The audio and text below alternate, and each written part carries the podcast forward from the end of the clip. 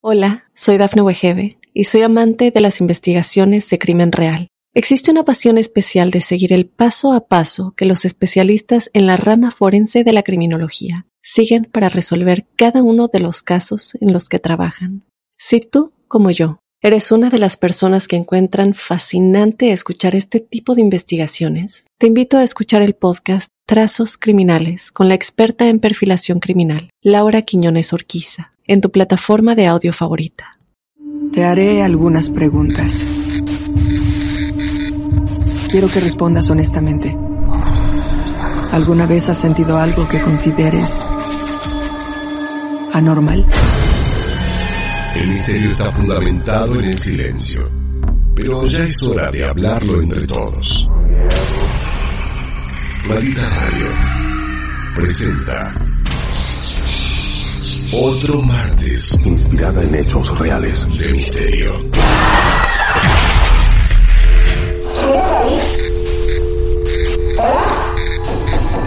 ¿Quieres hablar con alguna de nosotras?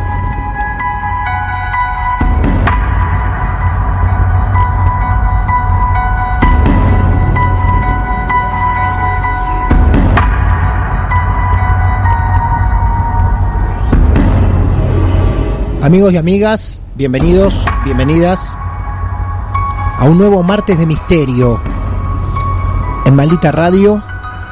La historia de hoy, el encargado de dar una introducción, voy a ser yo, humildemente. Simplemente porque la historia que hoy vas a conocer, llamada Papá ha regresado, donde la protagonista va a hablar en minutos con nosotros nada más. La historia esta tiene así como una precuela, porque fue un caso conocido en Mar del Plata. Está a punto de cumplirse tres años también de este lamentable hecho. Esta publicación que con el título rojo decía inseguridad Decía por aquel entonces, matan a otro taxista en Mar del Plata, es el cuarto en lo que va del año. Ocurrió durante un intento de asalto. El sindicato que agrupa a los choferes de la ciudad de acá, de tu ciudad, lanzó un paro en reclamo de justicia y mayor seguridad. Era un taxista de 57 años que fue asesinado en septiembre del 2014 los primeros datos de ese momento decían que tres delincuentes lo atacaron cuando conducía su auto en el barrio Centenario, quisieron robarle cuando dejaba un viaje y uno de ellos le disparó. Falleció minutos después en el hospital intersonal. Informaba Clarín que ya por el mes de septiembre era el cuarto taxista asesinado en Mar del Plata en lo que iba del año. Esta historia es la de Rubén, y no solamente la de Rubén Cufré, sino la de toda su familia. Hasta acá las crónicas que durante un año nos informaban los distintos medios de Mar del Plata sobre el hecho en sí, sobre la familia, sobre Valeria, su hija, sobre los debates, sobre los menores asesinos, sobre los delincuentes asesinos menores de edad, Pero los martes de misterio, estas crónicas palpables, hechos palpables y concretos, a veces van mucho más allá. Cuando creíamos que ya nada había para contar sobre esta historia de Rubén Cufré, hoy en Martes de Misterio, en minutos nada más, te vas a enterar que esta historia continúa. Vale Cufré es colega, es conductora, de la ciudad de Mar del Plata hace muchos años y es un placer tenerla acá por primera vez en Maldita Radio. Vale, buenas tardes, ¿cómo estás? Gracias, bien. ¿Cómo andás? bien, bien, bien. Chicos, con la, con la música de fondo y todo, esta noche sueño, olvídate. Sí, suele ocurrir. Es más, le pasa a algunos de mis compañeros a la noche. Ah, bueno, bien, no me voy a sentir sola entonces. No, para nada. Hay Bien. gente de este programa que no vamos a decir que es Pepo, que Sí. estando solos en su casa ha Sí. dormido con luces prendidas, por ejemplo. Claro. Sí. Bueno, eh, Sí. a mi hijo le pasa, nosotros vivimos atrás de lo de mis abuelos y por ahí cenamos adelante y muchas veces eh, anda a buscarlas a la casa. No. No, no, no voy. Pero prende todas las luces, no, no, no voy. Claro. Tiene 13, viste, ya Claro. estamos grandes, pero bueno, Claro. pasa. No, pasa a todos. No hay edad para eso, eh, No, ¿vale? Yo, no. no, no, la verdad que por el resto de, de los... Salvo Diego, Lizarazu, nuestro operador que hoy está acá con nosotros, eh, el resto de mis compañeros son muy cagones hasta para ir a ver una película de terror. Claro. No. Bueno, yo no las miro, yo no las miro. Vos no las mirás. El, el otro día estábamos eh, viendo Netflix y estaba hinchando mi, mi hijo, el cagón número uno de la Sí. familia, que, que- pero es masoquista, ¿viste? Le gusta Claro. la peli de terror a más no poder. Mirá. Y sí, de- el viernes nos pusimos a ver una y digo, no, basta, yo vi los primeros 10 minutos, no, basta, no, no quiero ver más nada. Y se quedó viendo todo, al otro día no, nada, ¿viste? Si no va con la luz prendida a todos Claro, lados. ¿Viste? O es el clásico que va al baño y corre la cortina de, de la ducha, ¿no? claro, por si hay Claro. alguien atrás. Sí. Por las dudas. Y el otro día lo, lo- lo habló en terapia y la, terape- y la terapeuta le dijo, bueno, nos pasa a todos. Y yo digo, la puta madre, no nos pasa a todos. Claro, o sea, claro. tratemos el miedo del pibe, ¿me entendés? O sea, Claro. pero bueno, Bueno, muy bien, súper respetuosa. Es Vale Cufré, que está charlando con nosotros para, mm, para dar inicio a lo que hoy llamamos una historia tan sencillo como Papá ha regresado, donde Vale puede llegar a ser protagonista o puede haber otras personas. Siempre decimos lo mismo, nosotros nos interesa saber aunque sea dos líneas de cada historia para luego sorprendernos al aire como muchos de ustedes. Hoy Vale, hay mucha gente del otro lado de la radio que esté siendo un público símil a vos. No hago nada en mi casa, no juego a la Ouija, pero voy a escuchar esta historia por radio que va a contar Vale. Eh, bien, tiene un sentido que esto se llame Papá ha regresado, pero me gustaría que comiences lógicamente por el principio, ¿vale? Para que me empieces a decir cuándo empiezan a pasar algunas cosas extrañas que tenés para compartir con nosotros. bien. Eh, vos contabas que, que habían un poco adelantado mi, mi historia. Eh, tiene que ver con mi papá. Mi papá Sí. lo asesinan en el 23 de septiembre de 2014. Es un caso que algunos deben conocer porque Sí. tuvo cierta cierta notoriedad. Sí, Eh, claro. Fue el sexto taxista asesinado ese año. Fue un año de, de muchísima inseguridad, muy muy heavy para nosotros, Sí. obvio a nivel familiar, ni te explico. Terrible, Y claro. el dolor hay que llevarlo de alguna manera. Eh, y la mayoría de la gente que conozco lo lleva desde un lugar de lucha como para que otro no sufra la misma situación. Y es Claro. un lugar para canalizar la pena, el dolor, la angustia, la pérdida. Y bueno, en medio de toda esta lucha, nosotros el mismo día que asesinan a mi viejo nos tuvimos que ir de mi casa. Mucha gente no sabe esto, pero Mira, los asesinos de mi viejo vivían a dos cuadras básicamente de donde vivíamos nosotros. ah, me jodés, no te puedo No. creer. Entonces mis hijos que iban y venían del colegio solos, te imaginas que yo no podía, eh, nada, vivir esa situación, mi mamá Claro. tampoco, mi papá lo matan adelante de mi mamá. Eh, mi vieja estuvo un montón de tiempo, no sé, mientras revolvía el tuco, reviviendo esas situaciones. O sea, yo lo cuento hoy como si fuera algo, como como la lista del supermercado, porque Sí, uno lo ha contado sí. ya tantas veces y Claro. ya, ya, ya, ya tenés como armado el discurso de, de, de- de tanto decirlo, por eso es que quizás no, no suena tan... Eh, pero bueno, eh, esa, esa misma noche, con presencia policial, yo tuve que agarrar cuatro o cinco bolsas de consorcio, agarrar lo que podía de los placares como si estuviera huyendo, ¿viste? Cuando Sí. en las películas te dicen, bueno, tenés 10 minutos para vaciar tu casa, bueno, Claro. en esta bolsa documentos, en esta bolsa fotos, en esta bolsa ropa, y nos fuimos. Eh, nos costó mucho volver, yo de hecho eh, no pude volver, casi hasta un año después no pude volver a- a- al lugar donde vivía, a la casa de mi viejo. Esa, esa casa era de tus viejos, era una casa eh, propiedad de tus viejos. Era una casa, mi papá vivía a media cuadra, vendría Sí. a ser en, en otro apartamento, pero esa casa era donde yo vivía con mis papás desde los 15 a los 16 Claro, años. Me había claro. ido, tuve hijos, me separé, volví, qué sé yo, y hacía como dos o tres años que ya estábamos ahí. Claro. Yo vivía con mi mamá y mi papá vivía en la otra casa a media cuadra. Pero nos llevaban, mi mamá y mi papá se llevaban perfecto. Mi hijo venía todos los días a desayunar, era el que organizaba las salidas, bueno, todo, Bien, absolutamente bien. todo. Bien. Mi mamá iba hasta que esto me lo cuenta muchos meses después, ¿no? Sí. eh, en una, ella iba ahí a llorar, me decía, me lo cuenta después, Sí, porque claro, nosotros nos tuvimos que venir a vivir a la casa de mis abuelos maternos, bien.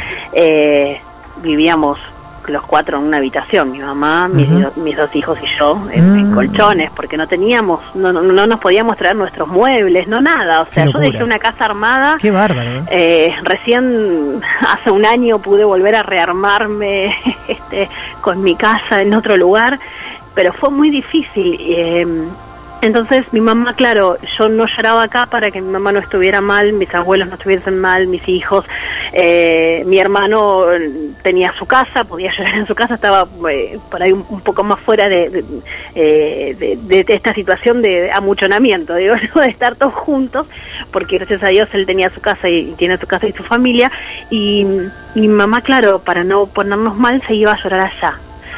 Y era como su hueco. Y en uno de esos momentos em, se le aparece mi viejo ¿En la casa? en la casa, En la casa. en plena crisis de, de- de llanto, de angustia, de, de- de una depresión muy grande que la llevaba ella sola porque no nos demostraba nada.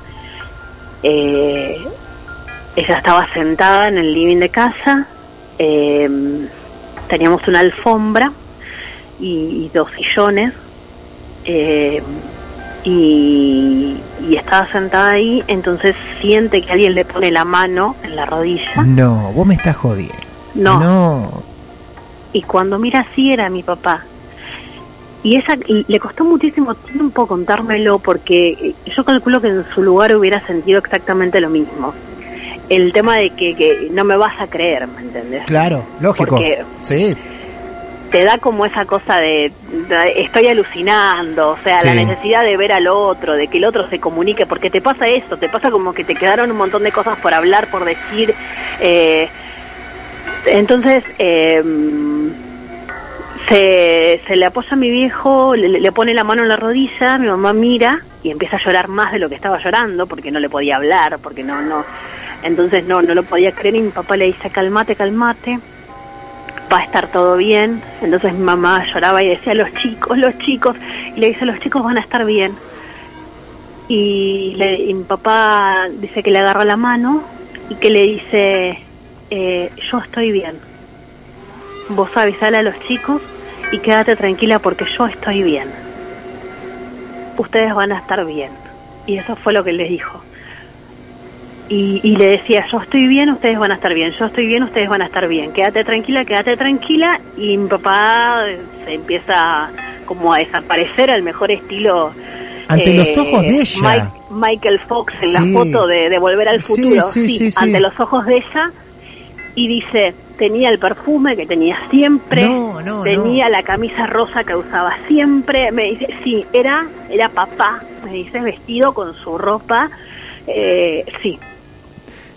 Y fue fuertísimo, porque cuando ella me lo contó después de muchos meses de Sí. angustia y de estar este, guardándose ese secreto, este tenía hasta miedo de contármelo. Le digo, mamá, Claro. ¿cómo, ¿cómo vas a tener miedo? O sea, yo no, no voy a dudar de tu palabra, ¿me Claro, entendés? O sea, claro. no, no, son mi vieja. ¿Cómo, ¿Cómo voy a dudar de que se te... ap- Aparte, mi vieja es una... O sea, mi vieja es licenciada en servicios sociales, es una mina que, que no, no sé, no...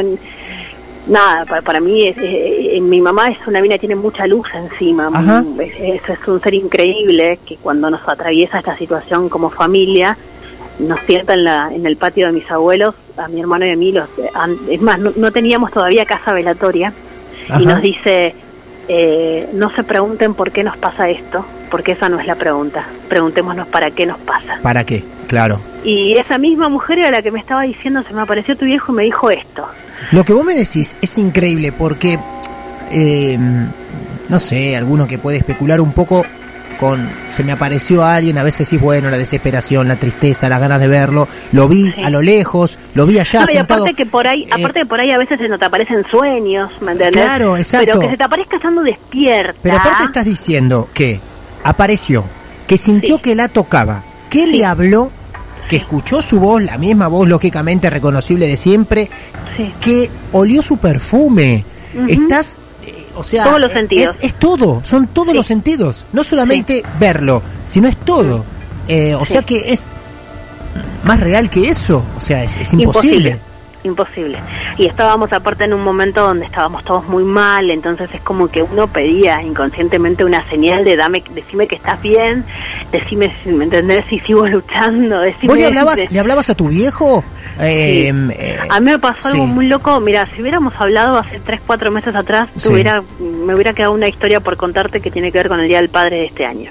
Mira, Eh, eh, después de esas situaciones, eh, de lo que te cuento de mi vieja con, Sí. con mi viejo en casa, mi mamá empezó a tener una paz increíble. ah, mira, O sea, eh, eh, es como que pudo empezar a realizar el duelo después de esa situación.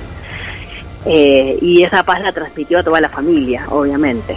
Eh, porque es como que, que te da cierta tranquilidad, ¿viste? Es como cuando uno se le muere a alguien querido, decís, ¿y cómo estará? ¿Estará bien? ¿Me Claro. entendés? O sea, ¿qué hay del otro lado? Las preguntas nos hacemos todos. Y es como que esa, esa, esa paz la fue empezando a transmitir a todos y como que mm, pu- los vamos sobrellevando desde otro lugar. Eh, empezó a ver en el patio de mis abuelos un colibrí. Y dicen no. que cuando muere Sí. alguien, ¿Sí? Y un colibrí se te aparece, es que esa persona eh, está, ¿me entendés? Te, te, te da ciertas señales. Eso empezó a aparecer, eh, perdóname, ¿no? Em- empieza a aparecer en, en qué momento, después que tu mamá te cuenta esto, al, al poco tiempo que tu viejo fallece. No, al, al poco tiempo que mi viejo fallece, a, la- a, la- a los 15 días, ponele 15, 20 días, teníamos un colibrí. A los 2, 3 días, otra vez un colibrí. Nunca en la puta vida había aparecido un colibrí en este patio, ¿me entendés? Jamás. Ni, ni, ni un gorrión, nada.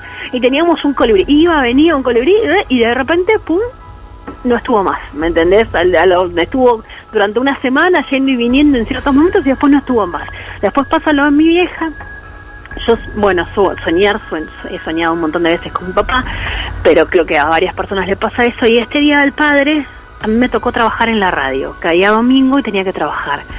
Y hay, a- yo, por ejemplo, el 31 de diciembre yo trabajo todos los 31 a la noche y recibo el nuevo año a la noche y me gusta, me, me gusta la conexión con los oyentes. Me- es una compañía rara, distinta, pero eh, es, muy grato realmente. A mí me llena mucho el corazón.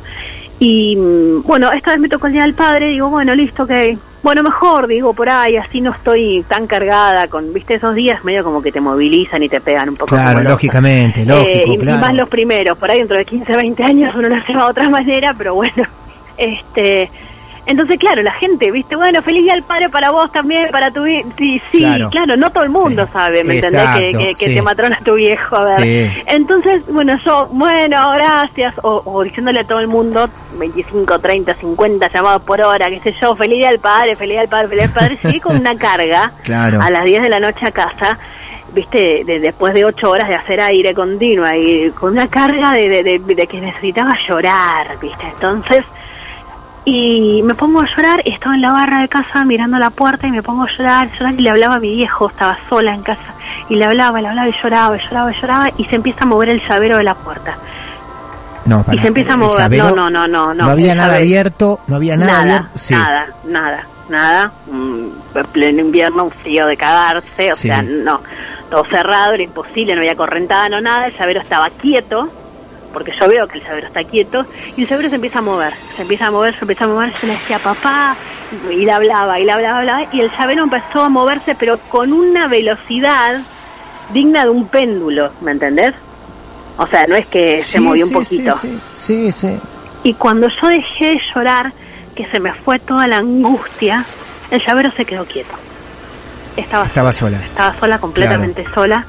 Y cuando se quedó quieto, eh, yo dije, gracias pa, te amo, sé que estás. Y listo, se terminó. Y me fui a dormir con una paz. Igual no que te tu vieja. idea. Mira vos. Me fui a dormir con una paz. Y el otro día me levanté con una paz. No sé, creer o reventar, como Claro. dicen las viejas, ¿me entendés? O sea, Sí. algunos dirán, esta está refumada, no sé. Pero no, no, no, claro. No, no, no. A partir de lo que le pasa a tu mamá, ya eh, cualquier motivo, aunque sea de sospecha de algo que ocurra, es fuerte. Sí, Lógico. Las agarra las dos solas, estando las dos solas, tanto tu mamá cuando estabas sola, vos, y la paz inmediata después de sentir que hay un contacto. El de tu mamá mucho más fuerte, lógico. Sí, obviamente, y, y vos sentir la presencia. Vos sabés que eh, los oyentes que nos van escuchando, aparte de mandarte saludos, por ejemplo, me han mandado acá un link sobre la famosa historia del colibrí, que es una leyenda guaraní. Ah, Lo del colibrí es una leyenda guaraní. Eh, la leyenda dice que se desprende el alma y vuela a ocu- a ocultarse en una flor a la espera de un mágico ser. Entonces cuando aparece el colibrí, en guaraní se dice Mainimbu y recoge las almas de las flores para guiarlas amorosamente al paraíso. Esa es la razón de que vuele a, de flor en flor luego el colibrí. Antiguamente se creía que el colibrí provenía de un país de hadas y quien tenga hoy el placer de contemplarlo no dejará lejos de opinar lo mismo. Y después de esto también, mira, nos escribe Damián, dice, lo del colibrí nos sucedió a nosotros también. Mirá. Se nos apareció a toda la familia justo al fin de semana siguiente de la muerte de mi Claro. madrina en la Laguna de los Padres y en su lugar favorito, donde ella siempre estaba. Nos habíamos reunido a modo de homenaje para ella y un colibrí se quedó sobrevolando arriba nuestro durante más de una hora. ¿Viste?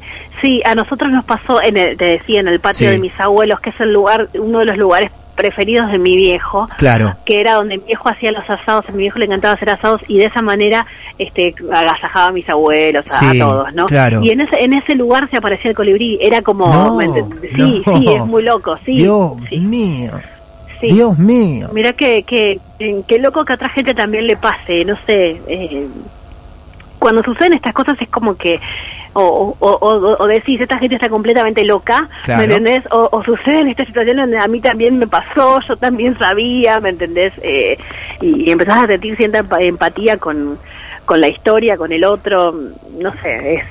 No, Es eh, a veces, a veces no sé si pasa por el calificativo de la locura, pero a veces dice, bueno, necesitan creer en algo y ver algo y se agarran de eso. Claro, Pero a partir sí. de lo que contás de tu vieja, eh, por más que me digas se cruzó un gato y me habló y me dijo que era tu viejo, eh, yo te creo, porque la verdad lo de tu vieja, todos los sentidos ante ese hecho es increíble. Yo la verdad que en estos tres años de Marta de Misterio no sé si alguien nos ha contado algo tan preciso así, pero esto de, sentir la mano de tu viejo, de olerlo, de escucharlo, de verlo, es fuertísimo. Y después con todos estos datos agregados del colibrí, mi viejo es mecánico, dice Jorge, y le atendía el taxi. ¿eh? Saludos, dice Jorge. Ay, mira.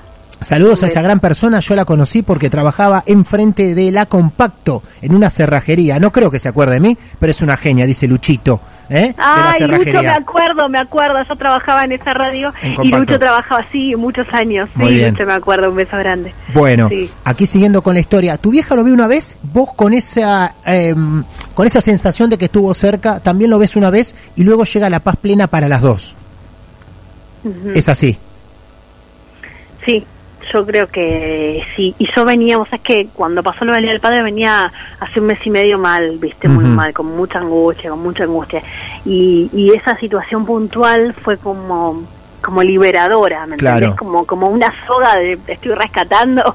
Sí, no sí, sé, sí, es la interpretación que puedo hacer, ¿no? Pero eh, sí, me ayudó, me ayudó. Me, me- es como que, que, que e- ese día, e- e- este día del padre dije todo lo que tenía que decir y sentí que me escuchó. Claro. ¿entendés? Sentí Perfecto. Sí, claro que sí. Qué bueno cuando te cruzas con gente que habla en radio, que sabe de radio, que ama la radio y encima te, te lo cuenta con unos relatos hermosos que hacen que uno no pueda despegar la oreja de la radio y, y la verdad que está buenísimo habernos cruzado con tu historia porque hoy la verdad que nos genera mucho temor lo que hoy nos ha contado y no es tampoco el objetivo de los martes de misterio que todos terminen asustados esta noche y tapados con las sábanas hasta la frente, eh, sino que por este lado ronda lo misterio, lo extraño, lo que no podemos muchas veces eh, explicar con palabras y, que tiene que ver con, con el sentimiento puro y está buenísimo Sí. que a veces vayamos por estos caminos. Yo creo que hay de todo. Claro. Eh, de los que te dan miedito y de los que te dan paz. Claro, Entonces, eh, eh, por suerte, eh, nos dio paz. Sí, está muy Eh, bueno. De los otros también debe haber, ¿eh? Claro. Y, y quizás son almas en penas que están dando vuelta y que no pueden encontrar este eh, esa paz que necesitan. Entonces eh, todavía no pueden desprenderse, yo creo. Y, Claro. y, y- y creo y soy este eh, nada, un- una gran fomentadora de que no los jodamos, ¿me entendés? Bien. De que dejemos que estén. Bien, bien, claro que sí. Muchas gracias, Vale, ¿eh? un placer No, enorme. Por favor, un beso enorme a todo el equipo. Y nada, eh, sigan adelante que ya son parte de toda de, de- de toda la radiofonía de, de Mar del Plata, ¿viste? Son así. Y la otra vez, voy a Sí, contar esto. sí. Vi a un flaco que tenía tatuado Sí. el logo de ustedes. Sí, Eh, sí. No sé si es el mismo que nos mandó la foto, pero Este, sí, hemos visto un par de tatuajes. La gente está loca, Vale. Está completa. Están La- la- a la completamente gente le falta más de un tornillo, olvídate. En cualquier momento encuentro uno en culo que tenga ahí en un cachete tatuado mi cara y ahí me muero. Claro. Este, te mando un beso. Genia, un beso grande. Gracias por la Un historia. beso ¿eh? grande. Gracias a vos, besote. Chao, chao. Muchas gracias. Ahí está. Vale Cufré, entonces es colega, nos vino genial que venga a compartir su historia, que inició, la verdad, con un hecho trágico de su viejo hace tres años, como te lo contamos, y que derivó en esto, en un martes de misterio feliz, con mucha paz, y con algún colibrí sobrevolando el estudio. Otro martes de misterio. Maldita radio. Hola, soy Dafne Wegebe y soy amante de las investigaciones de crimen real. Existe una pasión especial de seguir el paso a paso que los especialistas en la rama forense de la criminología siguen para resolver cada uno de los casos en los que trabajan. Si tú, como yo, eres una de las personas que encuentran fascinante escuchar este tipo de investigaciones, te invito a escuchar el podcast Trazos Criminales con la experta en perfilación criminal, Laura Quiñones Orquiza, en tu plataforma de audio favorita.